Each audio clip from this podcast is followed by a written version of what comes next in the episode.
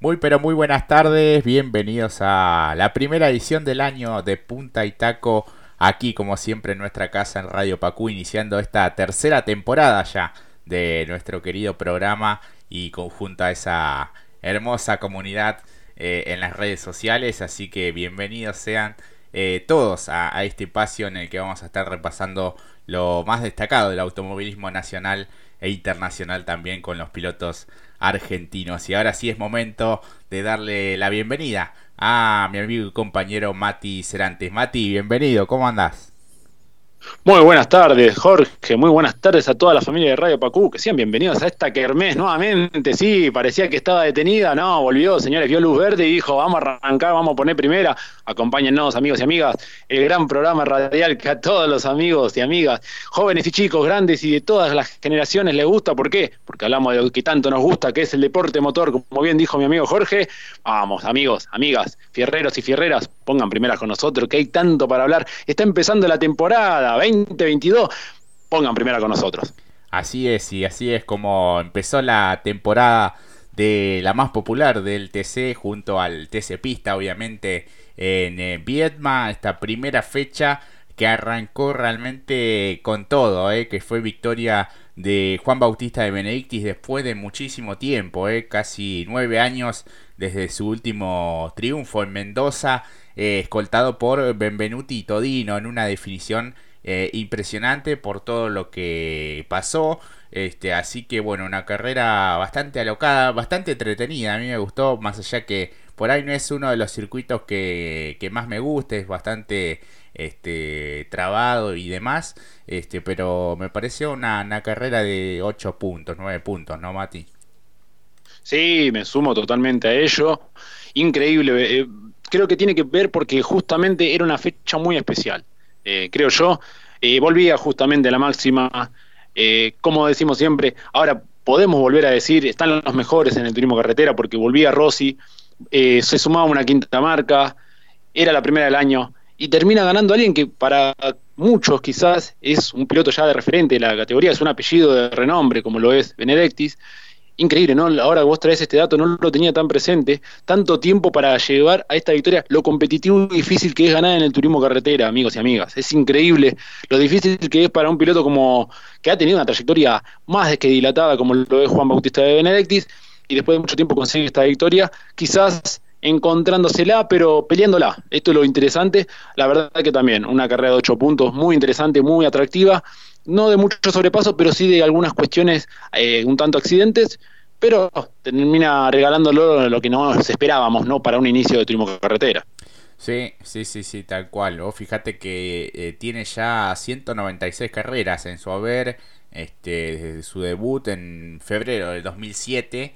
Eh, y bueno, este, 12 victorias en series. Esta es la quinta victoria para él en su historial. 14 podios. Eh, así que, bueno, son algunos de los datos de Jonito de Benedictis. Eh, que logró, bueno, una victoria que fue muy celebrada por algo que había pasado puntualmente con el encargado de, su vehículo, que, que bueno, lamentablemente eh, tomó una decisión drástica, ¿no? Como es quitarse la vida. Pero bueno, este, allí estuvo muy, muy emotivo el, el podio y, y, en la radio también lo, lo hizo saber. Eh, así, bueno, después los festejos en, en Necochea, ¿no? Este, en el lugar en el que, en el que él vive. Eh, y bueno, una, una definición que hasta la vuelta 20, recordemos que el año pasado eran 20 vueltas en la, en la final, ¿no? Esto fue más en el comienzo de, de la pandemia, ¿no? Se achicó un poco los, los giros por, por una cuestión de, de costos, ¿no? Realmente estaba complicado, ahora también la situación económica es difícil, pero bueno, volvimos a las 25 vueltas, a las 5, a los 5 giros en las, en las series. Eh, a mí me gusta, ¿no? Que sean de 25 y hasta de 30 también. Este, obviamente, bueno, son un poco más de 50 minutos eh, de, competencia. Una competencia que eh, tuvo varios toques e incidentes ya desde el comienzo, más allá de que no hubo en, los primeros giros. Hubo algunos despistes, no fue necesario que ingrese el Paiscar, pero después sí, en, en cuatro oportunidades, ¿no? Y en ese último, en ese último relanzamiento es donde se termina definiendo la, la competencia. ¿no? Sí, exactamente.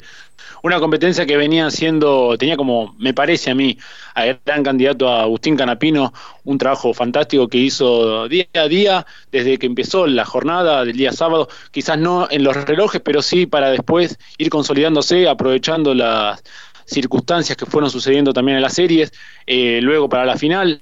Eh, creo que yo que si no hubiese habido ese último relanzamiento, creo que tenía todo para llevarse. También se encontró con este problema de la batería, lamentablemente, eh, Agustín Canapino, que seguramente le habrá traído alguna consecuencia cuando tuvo que, en ese último relanzamiento junto con Jonito, porque en la primera, en la anterior, mejor dicho, con Jonito, lo supo poner a raya. Ahora, hacerlo a la vieja usanza, eh, controlando los RPM, sabiendo que apenas vos los pasás, eh, esto es penalización, ya le salta en, en, el banco de datos la, al comisario deportivo, y estuvo muy al resguardo de eso y se tuvo que también cuidar de la patada del Ford que es brava, hay que decirlo, funciona muy bien y bueno, la única manera a veces para detenerlo quizás es tirarle un poquito el auto del pontonazo y lamentablemente termina con esta circunstancia que es para Agustín eh, dañar, va, levemente se enganchan los neumáticos, después pierde el volante y parece que también se le complicó mucho, esto lo explicó él en sus redes, eh, perdió un poco o se rompió la dirección y bueno, después se termina ocasionando esos golpes que no nos gustan ver, pero que también es eh, formidable, primero porque por fuera era un accidente bastante que eso que te pone en blanco, pero cuando vos ves adentro de la cédula, es eh, de la célula, perdón, increíble, no, no, no intacto, no se movió nada, el piloto está en una armonía, si se quiere, más allá del mal momento de quedar en, contramano de toda la grilla porque estaba adelante, pero eso también es un punto muy favorable para la CTC. La verdad que son esos eh, golpes que te dan miedo, hay que decirlo, si bien estos tipos son monstruos, pero la verdad que ya a la categoría acá, hay que decirlo, porque es increíble la seguridad.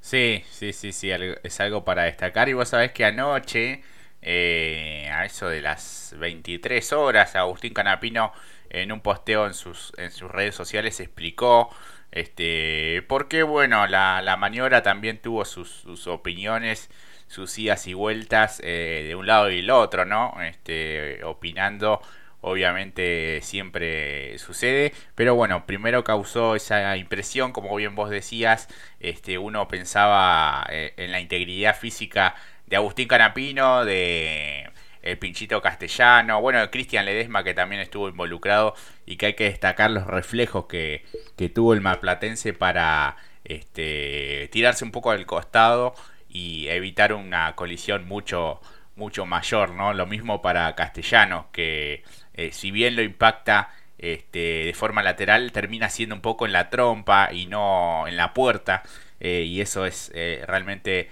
el entrenamiento, ¿no? Que, muchas veces eh, a quienes no están mucho en el automovilismo dicen, bueno, son tipos que se suben arriba en auto y dan vueltas y realmente el entrenamiento que llevan es realmente exigente, con, con muchas cuestiones nuevas que se fueron incorporando a, a, la preparación de cada uno de los pilotos que tienen que ver un poco con la reacción, este, con, con tener activo todos los, los sentidos este, para resolver en milésimas de segundos, ¿no? Este, y un poco Agustín Canapino explicaba este tipo de, maniobras en el que, bueno, dejaba, daba a entender y eh, propiamente dicha que eh, Jonito logra emparejar, ¿no? Y se tira, este, como él dice, de forma agresiva por afuera, ¿no? Buscando eh, la victoria. Este, se notaba en esa actitud de, de ir a ganar. Ya se la había visto en la serie también un poco.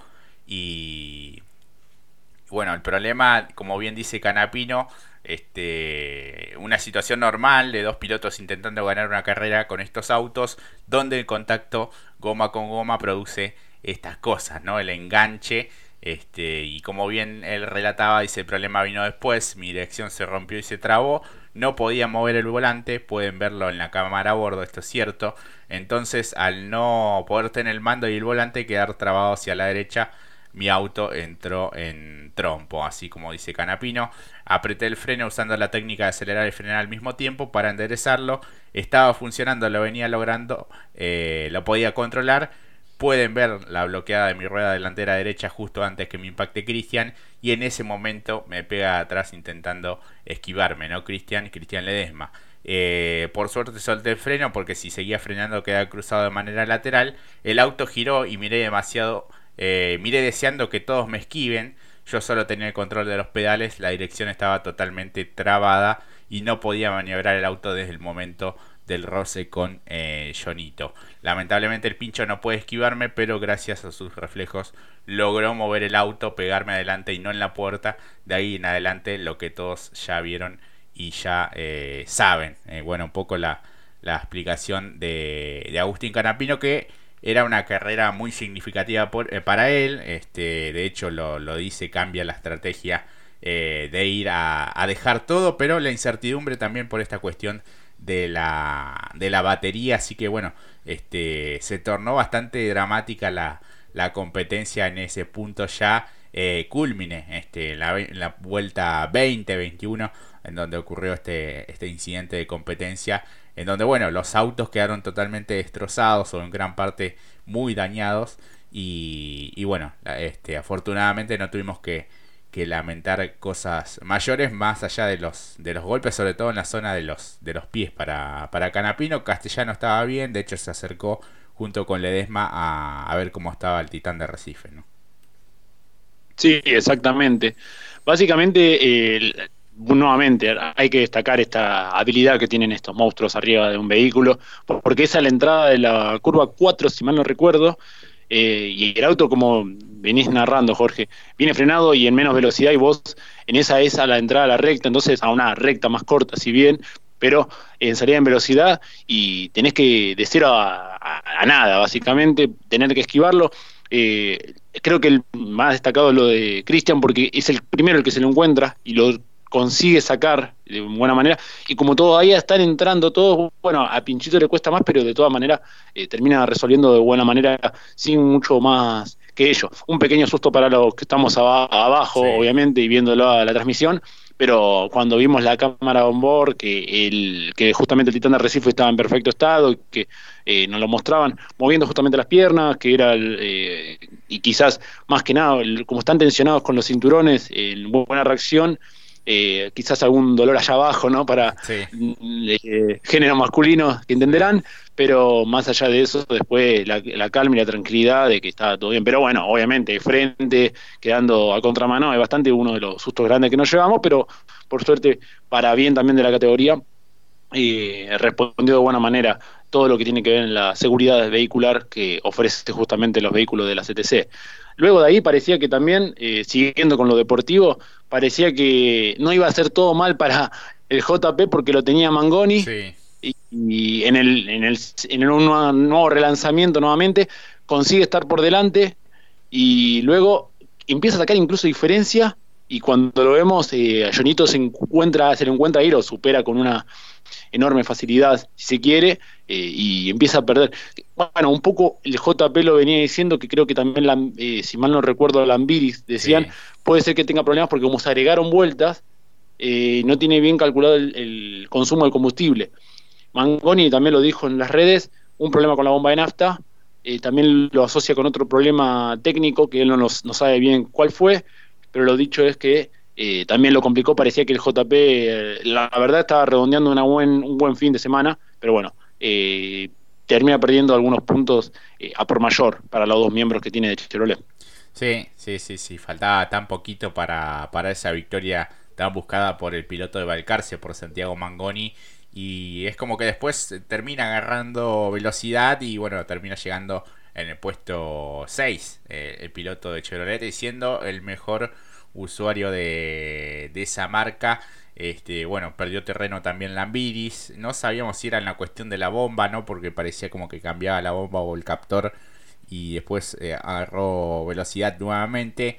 Un cuarto lugar para Santero, que venía entre los 10. Después fue avanzando un poco y con todo este despelote que, que se armó sobre el final termina eh, avanzando de manera notable. Eh, buena carrera también para el tubo Gini, para José Manuel Rusera que hizo su estreno eh, en el Torino del Macking Parts, ¿no? una nueva etapa para él dentro de la categoría. Noveno lugar para Eberlin, también es silencioso, se metió allí entre los 10 mejores y una carrera, te digo que notable del gigante de Recifes, de Norberto Fontana, que se lo vio luchando palmo a palmo eh, y no pudo superarlo nada más y nada menos que el bicampeón de la categoría Mariano Werner y Fontana terminó eh, en el puesto 10, realmente una carrera muy buena por, pensando en cómo había clasificado, no había clasificado en el puesto 30, un problema también en el amortiguador, en la clasificación, este, después remontó en la serie, ¿no? terminó entre los 10 mejores y terminó entre los 10 mejores también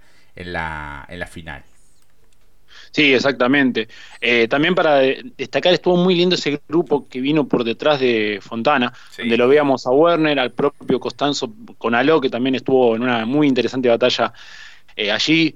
Eh, el avance de Josito Di Palma, qué decir, ¿no? Tuvo también un comienzo no de lo mejor, estuvo complicado en clasificación y después, bueno, se le tuvo este problema también con el acelerador en la serie que impactó también en un, bastante espectacular el golpe que dio con y Cristian Iván Ramos que lamentablemente eh, se lo tuvo eh, se lo tragó básicamente y ambos quedaron muy complicados pero después tuvo un avance fenomenal aprovechando al igual que como dijiste me sumo a lo que decías con respecto de Santero porque Santero el sábado no no estaba conforme a pesar de estar entre los 10, pero no estaba conforme. Eso también habla un poco de la competitividad que hay y de lo que ellos esperan, ¿no? Y sin embargo, en estas circunstancias le sacó jugo a ello y se metió cuartos. La verdad que también, cuando el auto no está, eh, ahí florece la, muñeca. Y lo mismo que Giannini. Lo de Giannini espectacular, parecía que tenía un muy, un muy buen auto para tener un mejor resultado.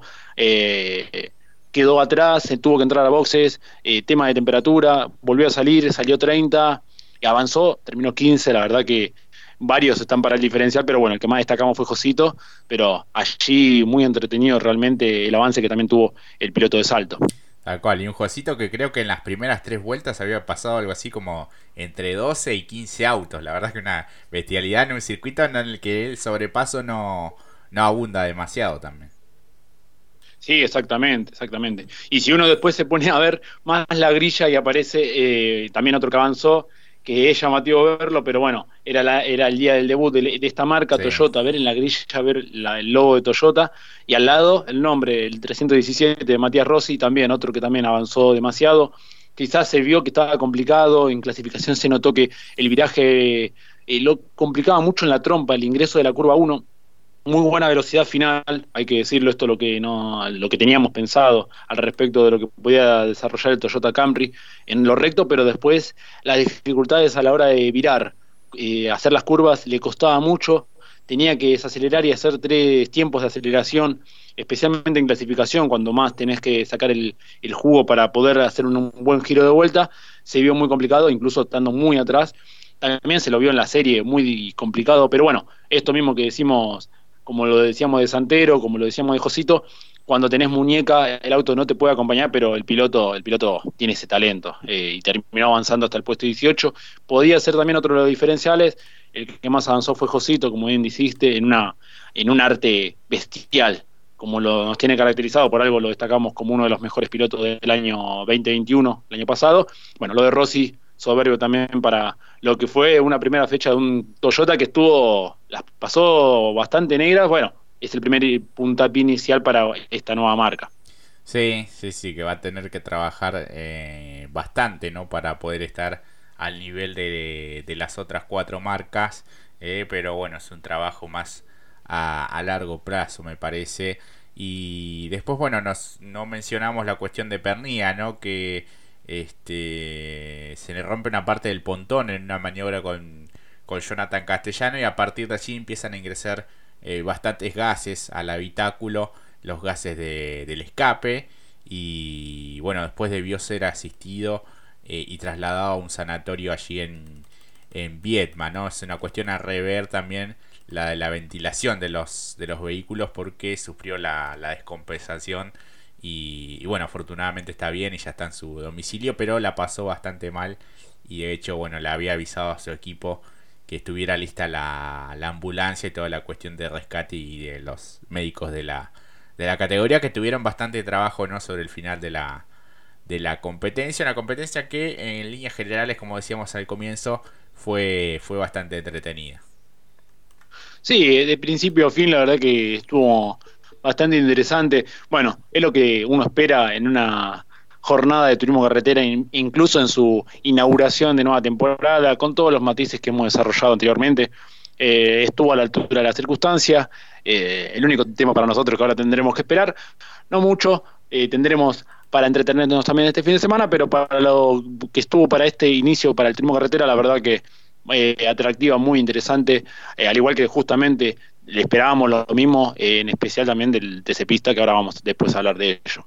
Sí, sí, sí. Y para la próxima, en la segunda fecha en Neuquén, será el fin de semana del 5 y el 6 de, de marzo, competencia especial, ¿no? Una de las tantas que ha preparado para esta temporada la, la categoría. Así que un número importante en el parque, ¿no? 50 competidores, 48 pudieron competir, ¿no? Eh, Ugalde y Espataro complicados con el, con el motor.